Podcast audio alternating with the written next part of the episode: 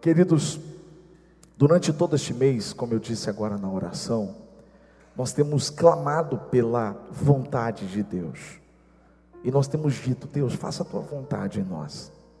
O problema é, é que quando a vontade de Deus, ela não é aquela que você pensava que ele fosse. Porque às vezes até da boca para fora a gente ora, Senhor, seja feita a tua vontade, seja feita a sua vontade. Mas e quando a vontade de Deus é não? Eu vou repetir. Senhor, faça a tua vontade. Ele diz: Tá bom, você quer que eu faça a minha vontade?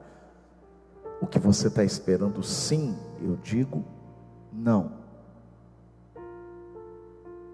E aí entra o grande desafio, né? De aceitar na prática a vontade dEle e não apenas na teoria, não através apenas de palavras, mas de coração.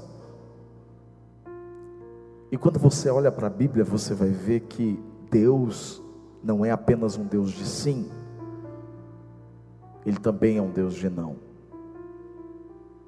Em diversas vezes Deus disse não, e Ele continua dizendo não. Por muitas vezes Ele disse não para mim. E nem sempre, nem sempre foi fácil. E nem sempre será. Às vezes a gente ora, ora, ora, ora, ora. E no final ele diz não. Mas hoje, a gente precisa entender como funciona o não de Deus. O não realmente é não. E se ele é não, por que, que ele disse não? Por que, que ele não poderia ter dito sim? Eu queria falar hoje sobre esses três tipos de não. O primeiro não, eu queria chamá-lo de o não do teste. E ele é visto na Bíblia várias vezes. É quando Deus realmente diz não, mas esse não não é não. Pode parecer confuso, mas você vai entender através desse texto onde eu quero chegar. João, capítulo 2, versículos 3 a 5, depois o 7. Olha só. Tendo acabado o vinho, a mãe de Jesus lhe disse: Eles não têm mais vinho. Respondeu Jesus: Que temos nós em comum, mulher? A minha hora ainda não chegou. Sua mãe disse aos serviçais: façam tudo o que ele mandar. No versículo 7 diz: Disse Jesus aos serviçais: Encham os potes com água. E os encheram até a porta. A gente conhece essa história. Foi o primeiro milagre de Jesus. Ele alguns dos seus discípulos e a sua mãe Maria foram até um casamento. E quando eles chegaram nesse casamento, o vinho acabou. E na cultura judaica, isso é uma grande vergonha para quem está recebendo convidados, ainda mais uma festa de, de casamento. O noivo e a noiva nem perceberam, mas Maria percebeu. E Maria então, entendendo quem era Jesus, sabendo que ele era o Filho de Deus, o próprio Deus, ela então chega até Jesus e passa para ele a bola, a batata, a responsabilidade. Só que a resposta de Jesus é enfática: O que, que eu tenho com você, mulher?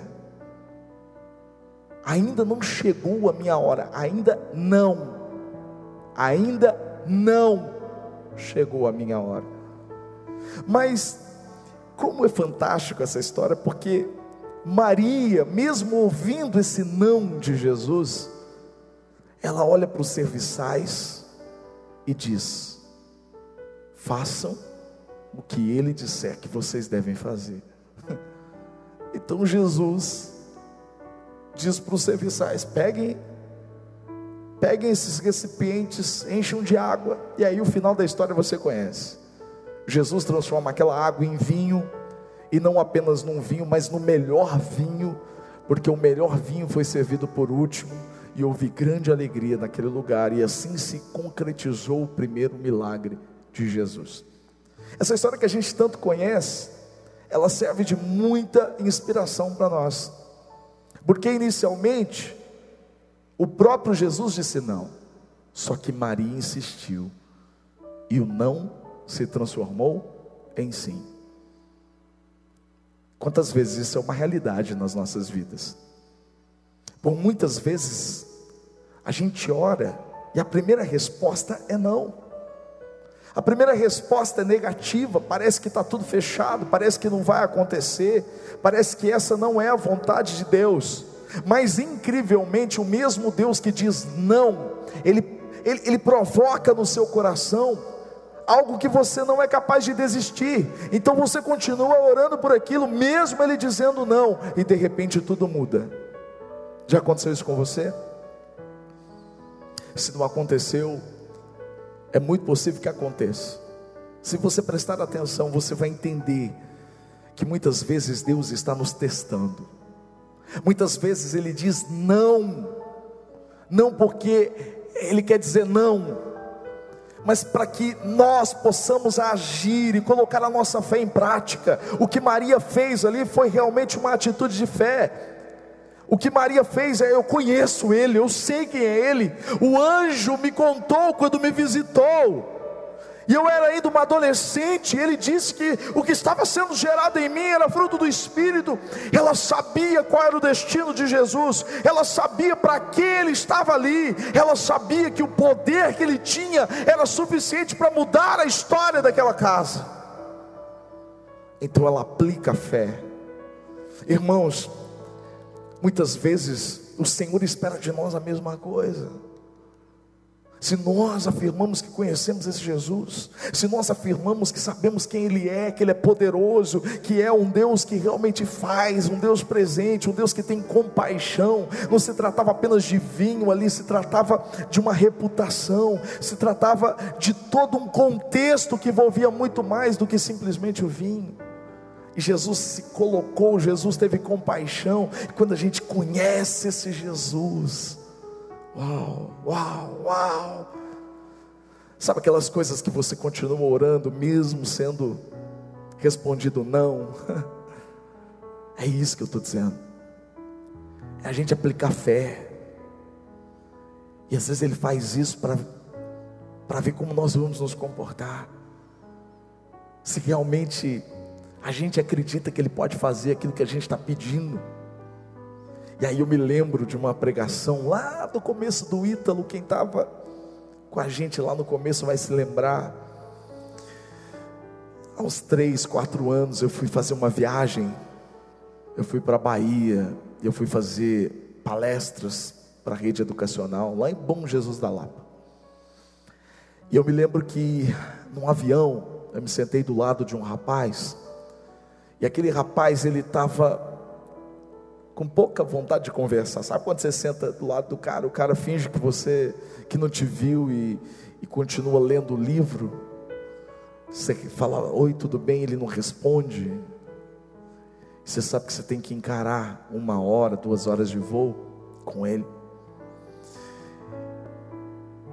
Então a gente saiu, era uma ponte aérea, saí de Belo Horizonte, era o segundo voo daquela noite. E o avião começou a, a chacoalhar, chacoalhar, chacoalhar, aquela turbulência. E aí veio aquela voz suave que todo mundo que viaja de avião e que é de Cardoso quer ouvir. É quando o piloto ou a comissária diz assim: Olha, preparem os seus assentos, nós vamos começar o serviço de bordo. Aí ela dizia: Hoje nós temos amendoim, batata, balinha de gelatina. E ela falou uma infinidade. E eu aprendi que toda vez que a gente viaja, você pode pedir tudo, eles dão tudo. Eu já estava chegando a minha vez. Ela chegou e disse: O que vocês vão querer, Senhor? Eu, Coca-Cola zero, para dar uma equilibrada, né? Porque vou pedir batata. Eu pedi batata. Ela falou, batata, me deu. Eu falei, nem deixei ela terminar. Eu falei, pode ser tudo. Pode ser tudo, estou com fome, pode ser tudo. E ela repetiu o cardápio para o super simpático que estava do meu lado. Ele olhou para ela e disse assim: Eu quero um salgadinho de queijo. Ela repetiu: Nós temos batata, nós temos amendoim, nós temos isso, nós temos isso. Nós temos... Ela não disse em nenhum momento que tinha salgadinho de queijo. Eu já olhei do lado e ele, salgadinho de queijo. E pela terceira vez ela repetiu: Senhor, nós temos isso, isso. Eu quase olhei para ele e disse: Você não ouviu? Ele olhou para ele e falou assim: Deixa uma goiabinha e na volta o salgadinho de queijo. Nossa, eu falei: Que cara insuportável. Que cara insuportável. Como é que pode? Eu comi as minhas coisinhas. Eita, ai, ai. Eu, eu aprendi que isso não é pensamento de gordo, isso é pensamento de magro, porque magro que pode comer achando que não vai engordar.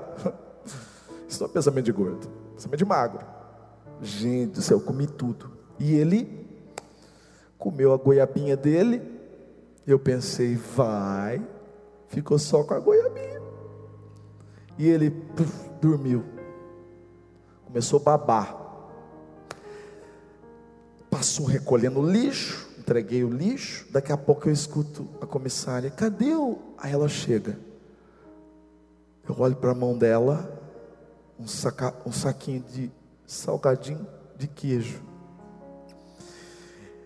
Sabe aquela, aquele, por isso que a gente fala que a gente não é bom.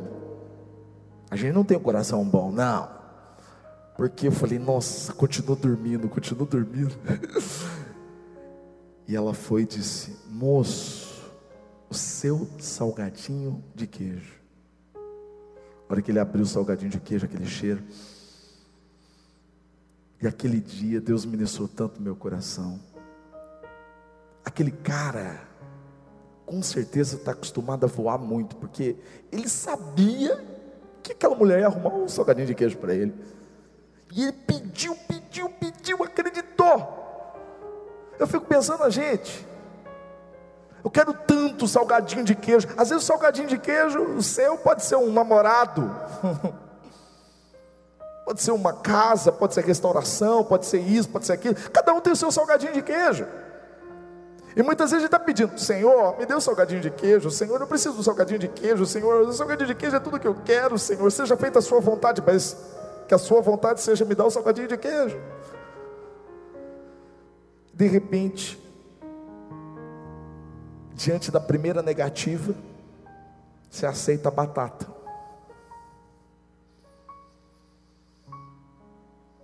Porque na verdade, você nunca acreditou que de fato poderia ter o salgadinho de queijo. Eu já vi tanto isso. Pastor, estou orando, olha, Estou orando por uma pessoa assim, pastor, ó, eu quero isso aqui, ó. Pastor, tem que ser assim, ó. O cara tem que ser crente. Tem que ser crente, tem que ter, ler a Bíblia, tem que conhecer, tem que ir para a igreja comigo, tem que adorar a Deus comigo, pastor. E assim, podia ser bonito também. Né? A gente tem um carrinho para a gente andar. Ora comigo, pastor. Ora comigo, pastora. Aí aparece não salgadinho de queijo, aparece uma batata oleosa. Aí a pessoa diz assim, pastor, ele não é tão bonito assim, mas é homem.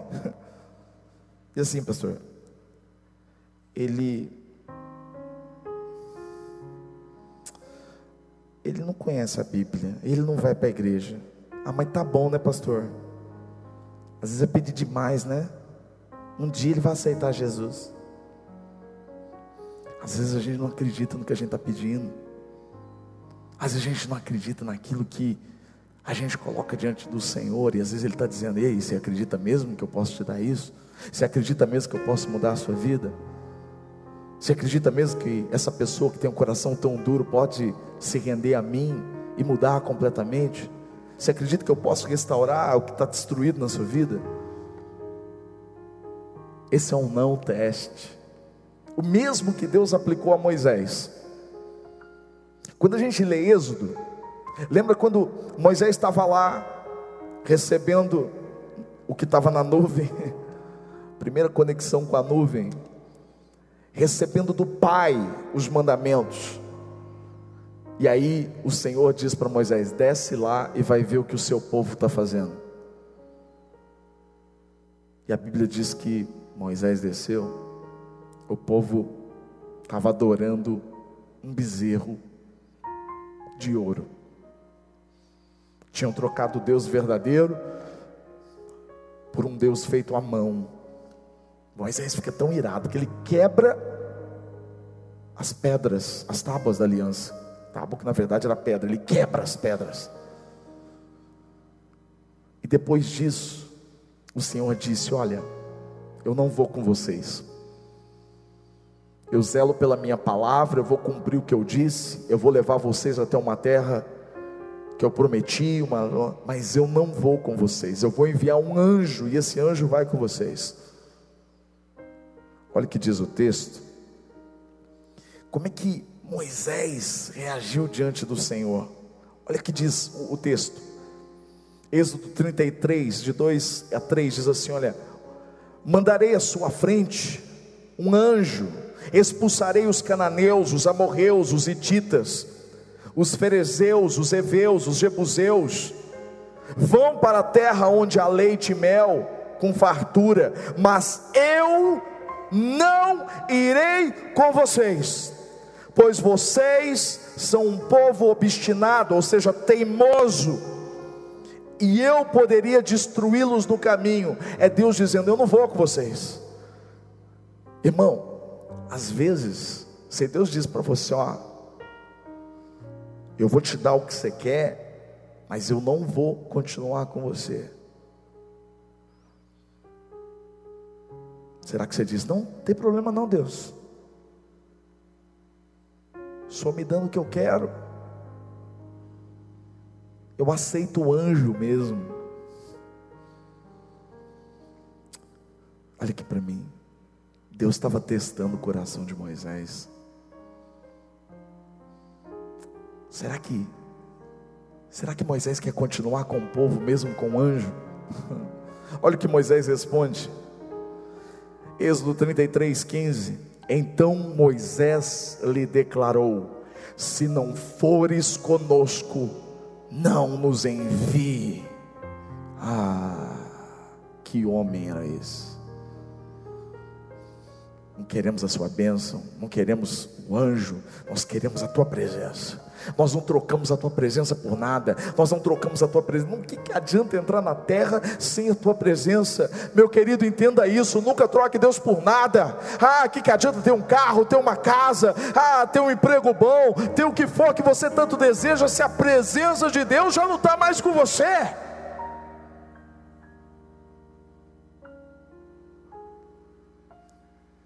A resposta de Moisés foi essa Aí vem a tréplica de Deus. Êxodo 33, 17. Olha que diz: O Senhor disse a Moisés: Farei o que me pede, porque eu tenho me agradado de você e o conheço pelo nome. Uau! Você percebeu o que eu disse aqui? O não, Deus tinha dito não, eu não vou. Era um teste. Moisés disse: Não, o senhor precisa ir. Então ele disse: Então eu vou, Moisés. Você entende o que eu estou dizendo? Você entende que às vezes o não nem sempre é não? Às vezes o não é para provocar em você uma reação. Uau! Esse é o primeiro não. É o não da vontade de Deus, que não é a vontade de Deus. A vontade dele é dizer sim. Você precisa persistir nisso. Agora, qual é o segundo não? Esse segundo não, ele está ligado ao tempo, por isso eu chamo ele o não do tempo. É quando a vontade de Deus é aquela, mas não é para aquele tempo. Quando você pede algo para Deus, diz: Deus, eu Deus, eu preciso disso, Deus, faça isso acontecer. É a vontade dele fazer isso acontecer, é a vontade dele fazer tudo convergir para aquilo que você está pedindo, mas não é o tempo. Vamos para a palavra de Deus mais uma vez. Quando a gente olha para Êxodo, vamos usar Moisés mais uma vez. Você conhece a história de Moisés? O povo estava sendo escravizado no Egito, era tão numeroso que o Faraó ficou doidão e disse: Ó, manda matar todos os meninos, manda matar todos eles. Todos os meninos têm que morrer, nasceu tem que morrer. E as parteiras tinham a ordem para matar. Mas a Bíblia diz que a mãe de Moisés, quando Moisés nasceu, Joquebede viu beleza nele, ele era bonito. Todo Moisés é, hã? Meu nome é Juliano Moisés, com você até as 10. Gente, Moisés foi guardado, mas não por Joquebede, era o plano de Deus. Moisés foi achado pela filha do Faraó, foi criado como neto do Faraó, recebeu educação egípcia, recebeu todo o cuidado, a família, a mãe dele cuidou dele como, como uma empregada, mas recebeu e recebeu muito por isso. Era a mão de Deus. Mas aí você sabe a história. Quando ele completa 40 anos, ele sabia quem ele era, ele sabia que ele pertencia ao povo hebreu. Ele viu um hebreu sendo injustiçado, sofrendo opressão de um egípcio. Ele compra a briga. Ele não consegue ver aquilo e fica parado e ele assassina, ele mata aquele egípcio. E a Bíblia diz que os seus irmãos olharam para ele e disse: Quem é que te colocou como nosso juiz? Quem é que te colocou para nos liderar? E rejeitaram aquilo que Moisés estava fazendo. E ele, com medo, teve que fugir. Sabe, irmãos, ele nasceu com aquele futuro. Ele nasceu para ser o libertador. Mas ainda não era a hora. E quando ele tentou exercer o que ele foi chamado para ser, ele não tinha autoridade para isso. Quando você tenta fugir do tempo de Deus, você não tem autoridade para agir naquilo que Ele te chamou para ser. Não adianta. Que, que é agir do seu jeito, com a sua força? É tentar forçar a situação. Você tentou, você tenta forçar aquilo lá para acelerar, para apressar. Você sabe que é a vontade de Deus, mas não basta ser a vontade de Deus, tem que saber o horário, o tempo. Não era o tempo. E aí tem toda a consequência quando você age fora do tempo de Deus, mesmo sendo essa a vontade dele, porque você pode fazer a coisa certa na hora errada, e a coisa certa na hora errada é a coisa errada.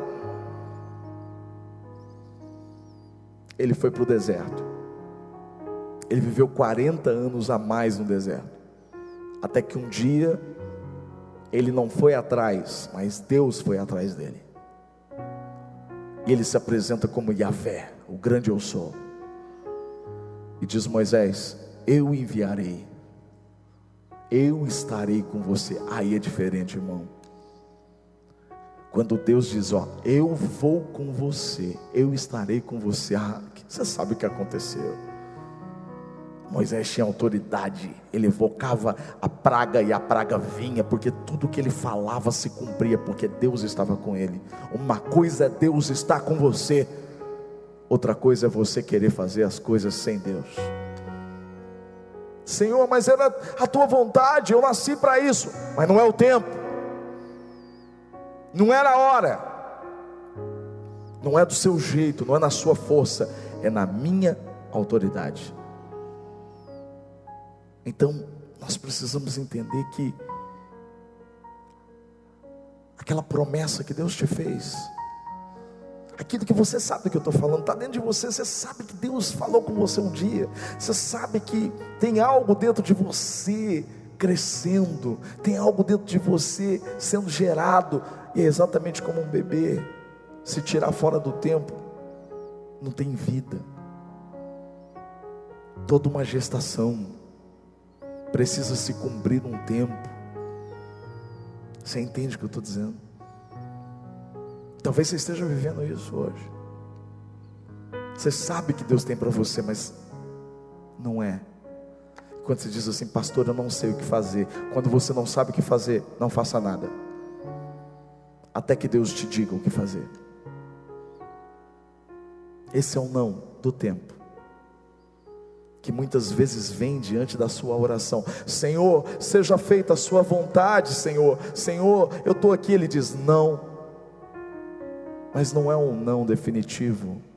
Não é um não te testando. É um não dizendo: Não, é tempo. Não é agora. Depois você vai entender.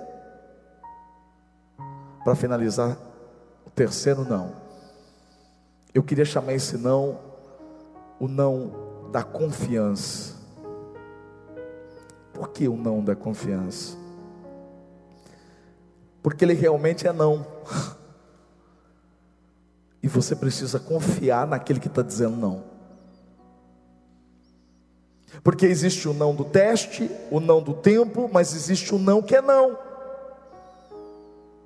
Quando você diz, Senhor, ele não, e por que, que você precisa confiar nele? Porque se, se você entender quem ele é, que ele te ama, que ninguém te ama mais do que ele, e ele está dizendo não para você, ele que é o princípio, o fim, o alfa e o ômega, ele conhece tudo, ele sabe o que, o que está te aguardando lá na frente, ele conhece tudo, ele sabe tudo. Então é esse não, é o não da confiança, que muitas vezes ele vem como um livramento.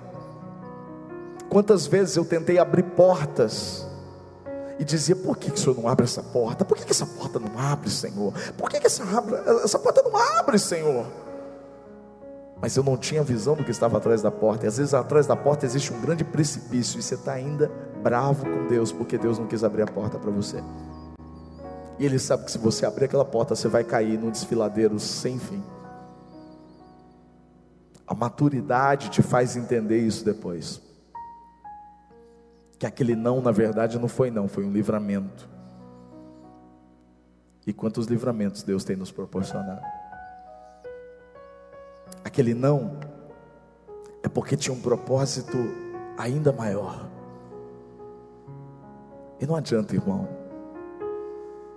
Dura coisa é persistir numa coisa que Deus disse não. A gente já viveu tanto isso, até mesmo na igreja. Na ânsia de procurar um lugar ah, um lugar maior. E a gente vai e tal, a gente fala, olha lá, Deus, que seja da tua vontade. Ele disse, não, não, não é não. E aí depois você vai entender que por trás desse não existe um propósito maior. Deus não diz não porque, ah, não fica a sua cara, eu vou dizer não. Ah, eu estou dizendo não porque você pecou. Ah, porque se fosse assim, Todos nós pecamos. É que às vezes a nossa mentalidade humana é de achar que se eu faço, ele faz. E Deus não é assim. Vamos ser sinceros. Se ele fosse fazer simplesmente pelo que a gente faz ou pelo que a gente já fez, nada disso seria feito. Eu estou falando isso por mim. Ele faz porque é propósito dele. E isso é muito maior do que a gente. Então não é por merecimento. Eu não estou dizendo que aquilo que você planta você não vai colher. Não é isso. Mas eu estou querendo dizer que ele faz além. E como é bom a gente confiar nisso. Quando a gente ouve não de Deus, não, Deus. Opa, peraí. Deus sendo bom, Deus sendo quem Ele é, um Deus que me chamou, que me escolheu, que me limpou, que me santificou, que me perdoou, que fez tudo comigo. Se Ele está dizendo não, é porque Ele tem algo melhor para mim. É porque Ele tem um futuro melhor para mim. E isso está tão claro na Bíblia, não é? Lembra do povo que foi levado para o cativeiro? Eles oravam, Jeremias, e Deus dizia: Não, eles vão ser levados. Mas calma, eu tenho um propósito maior. Eu mesmo vou trazer eles de volta, vou restaurar, vou fazer, mas não. Eu não vou mudar isso. Mas um personagem bíblico que enfrentou tantos nãos de Deus é um dos que mais escreveu a Bíblia. É o apóstolo Paulo. Paulo enfrentou muitos nãos. Olha, eu separei um, um texto só. Atos 16, 6 diz assim: Lucas escreveu: Paulo e seus companheiros viajaram pela região da Frígia e da Galáxia, da Galácia, tendo sido impedidos pelo Espírito Santo de pregar a palavra na província da Ásia. Foi um não categórico. Eles queriam pregar na província da Ásia. O Espírito Santo disse: não. Mas não é simplesmente, ah, mas a tua vontade não é que. Porque, concorda que é uma coisa, poxa, espalhar a palavra de Deus. Mas Deus tinha um propósito maior. Então, Paulo desviou o caminho, passou por Filipos e assim por diante, e assim por diante. Ele sofreu muito, foi injustiçado mas é um texto que, logo na sequência, em Atos, que diz que Paulo vai para Jerusalém. E ele começa a pregar para os judeus.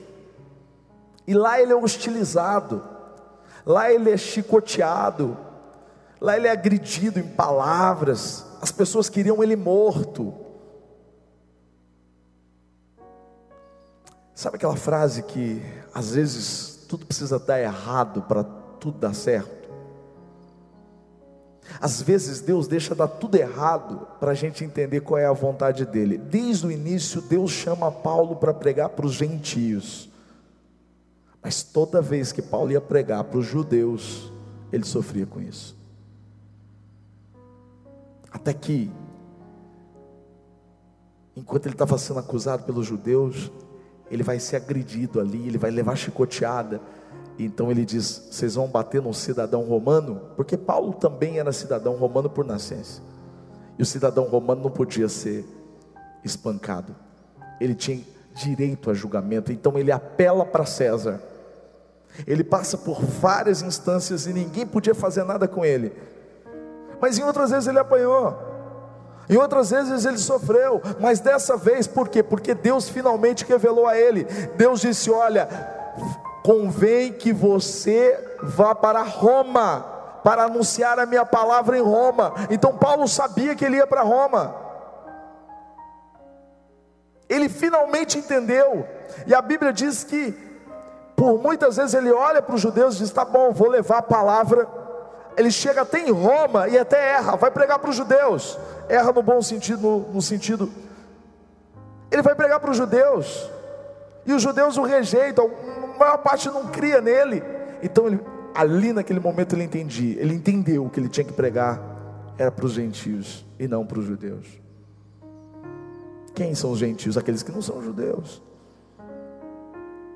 Aqueles que não estão presos à lei, como eles estavam, porque a palavra de Paulo era sobre a graça.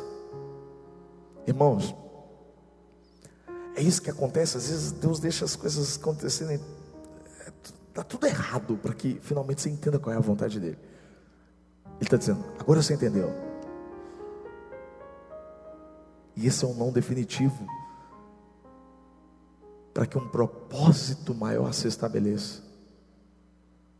Porque você sabe que Paulo foi o grande apóstolo dos gentios. As suas cartas falam ao nosso coração até hoje. Entendeu o que eu estou dizendo? Eu estou lendo, um dos livros que eu estou lendo, ele o escritor ele conta uma, uma história que aconteceu com ele.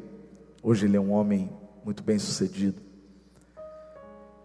E na época ele estudava e ele não conseguia pagar a faculdade. Homem de Deus, rapaz de Deus, ia para os acampamentos da igreja. E ele não estava conseguindo pagar pelos seus estudos. E ele orou, Deus disse: Deus, o que está acontecendo, Senhor? Faça a tua vontade, Senhor, que a tua vontade se cumpra na minha vida. Então, chegou até ele um anúncio de que numa fazenda estavam precisando de alguém para cuidar dos cavalos. Ele não tinha lá aquela experiência com os cavalos, mas ele conhecia como era o trabalho por causa dos acampamentos da igreja que eram feitos numa fazenda. Então ele vai, pega o carro, dirige, pega a estrada e ele chega numa casa simplesmente maravilhosa. Uma fazenda surreal. Toda de mármore, uma grande mansão. Algo que ele nunca tinha visto na vida. Piscina para todo lado, aquela casa, aquela ostentação, aqueles móveis maravilhosos.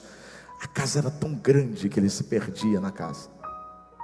E finalmente ele chega num grande saguão, uma sala, onde estavam, onde deveriam ficar os candidatos àquele emprego. E o próprio dono da fazenda, um grande empresário, é que estava entrevistando os candidatos. De repente, abre-se a porta, a biblioteca onde estava sendo feita a entrevista. E o grande empresário, dono de tudo aquilo, sai com um rapaz que tinha acabado de ser entrevistado. Ele olha para o rapaz e diz: Então eu te espero segunda-feira, bem cedo. Não se atrasa para o primeiro dia do seu trabalho. Ele olhou e disse: Não acredito. Ele falou: Deus, o senhor está brincando comigo, Deus pensando com Deus. Poxa, eu dirigi até aqui, eu estava com as minhas expectativas, como é que eu vou pagar? Agora, na minha frente, o cara nem me entrevistou, Senhor, e já falou que o outro é o contratado. O dono da fazenda olhou e disse: Olha, eu já escolhi, tá?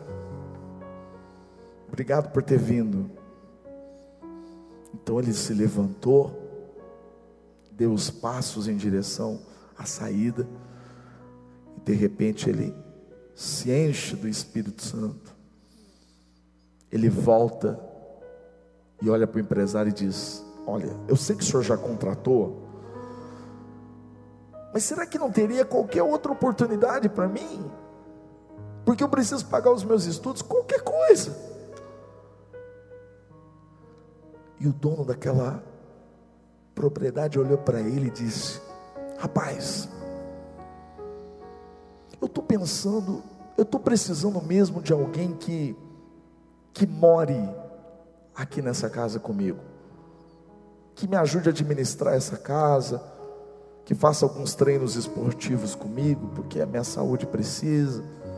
Geralmente eu pego alguém com por indicação, mas se você quiser, o emprego é seu.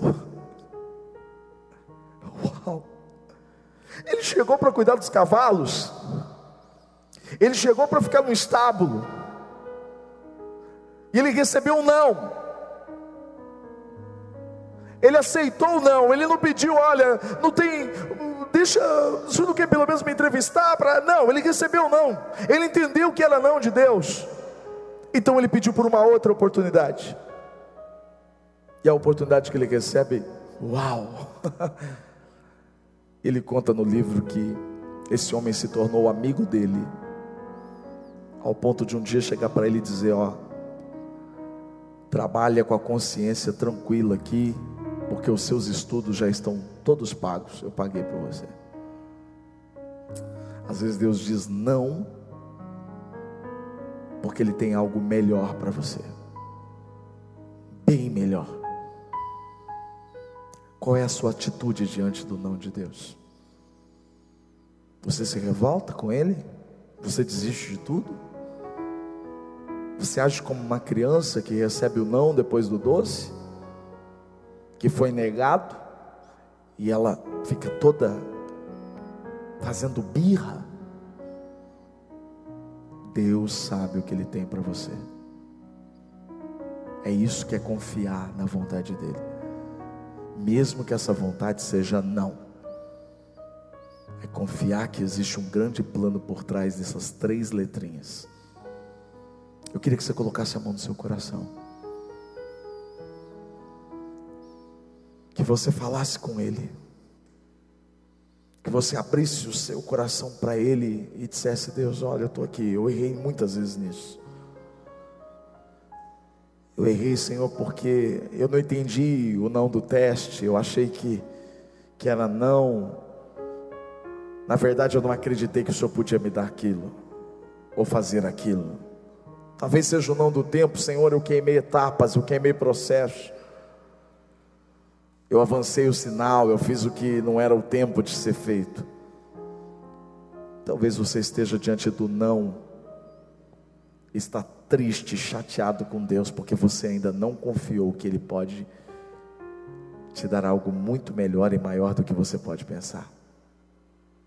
Senhor, que a Sua vontade seja feita nas nossas vidas, que a Sua vontade se cumpra em nós todos os dias. Jesus mesmo orou, se possível, passe de mim esse cálice, mas contudo seja feita a Sua vontade. Jesus não foi poupado da cruz, mas a glória do Senhor o ressuscitou e deu a ele um lugar de honra diante de ti, o nome que está acima de todo nome. Perdoa-nos pelas vezes que não confiamos no Senhor, pelas vezes que não entendemos o seu não, que a Sua vontade se cumpra na nossa vida porque nós sabemos que o Senhor tem o melhor para nós.